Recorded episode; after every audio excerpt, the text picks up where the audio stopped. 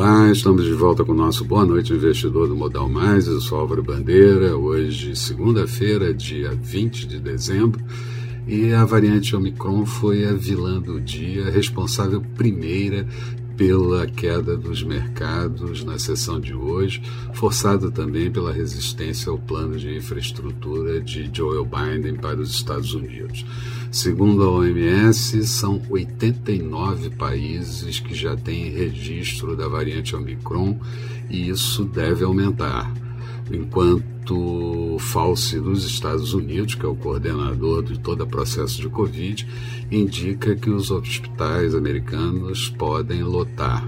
Já o líder Schumer diz que o Senado americano pode votar o programa de infraestrutura de Joe Biden no início de 2022, o que pode suavizar um pouco as expectativas. O petróleo acabou puxando a queda desde muito cedo, chegou a estar caindo mais de 6%, mesmo com a expectativa de alta da demanda em 2022, com Omicron e tudo. Já minério de ferro subiu 3,27% em Qingdao, na China, durante a madrugada, mas não foi suficiente para a melhor performance das ações do segmento de mineração e de siderurgia. O Japão, no Japão, perdão, o parlamento aprovou um novo pacote de estímulos de 316 bilhões de dólares e Kuroda, presidente do Banco Central japonês, disse ser ainda cedo para normalizar a política monetária.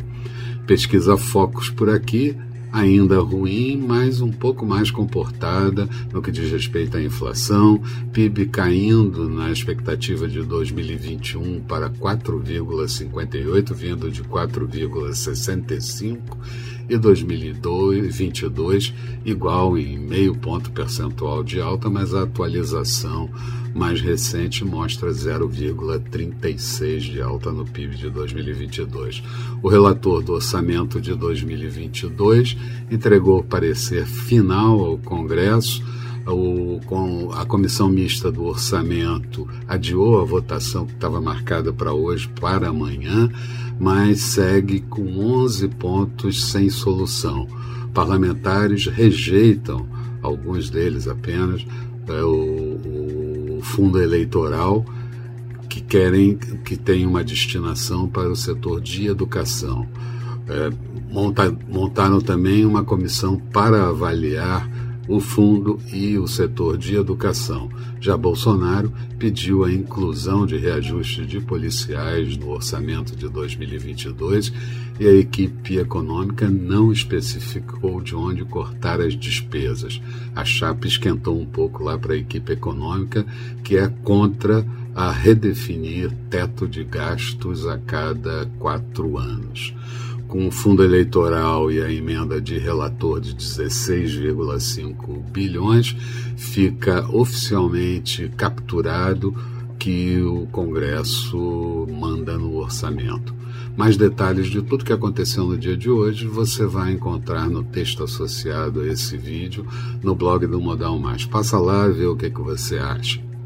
Resumo do dia: faltando meia hora para encerramento, a Bovespa mostrava queda de 2,19%, índice em 104.852 pontos, uma, um ponto perigoso para o índice. Dow Jones em queda de 1,43%, Nasdaq com queda de 1,25%, petróleo WTI negociado em Nova York para fevereiro a 68 dólares e 61 centavos, uma queda de 2,98%, dólar por aqui encerrando na máxima com uma alta de 1,02%, moeda cotada R$ 5,743. Amanhã, dia de agenda fraca, por aqui a Receita mostra a arrecadação referente ao mês de novembro e no exterior, na Europa, vamos ter a Alemanha e a zona do euro mostrando a confiança do consumidor. Nos Estados Unidos,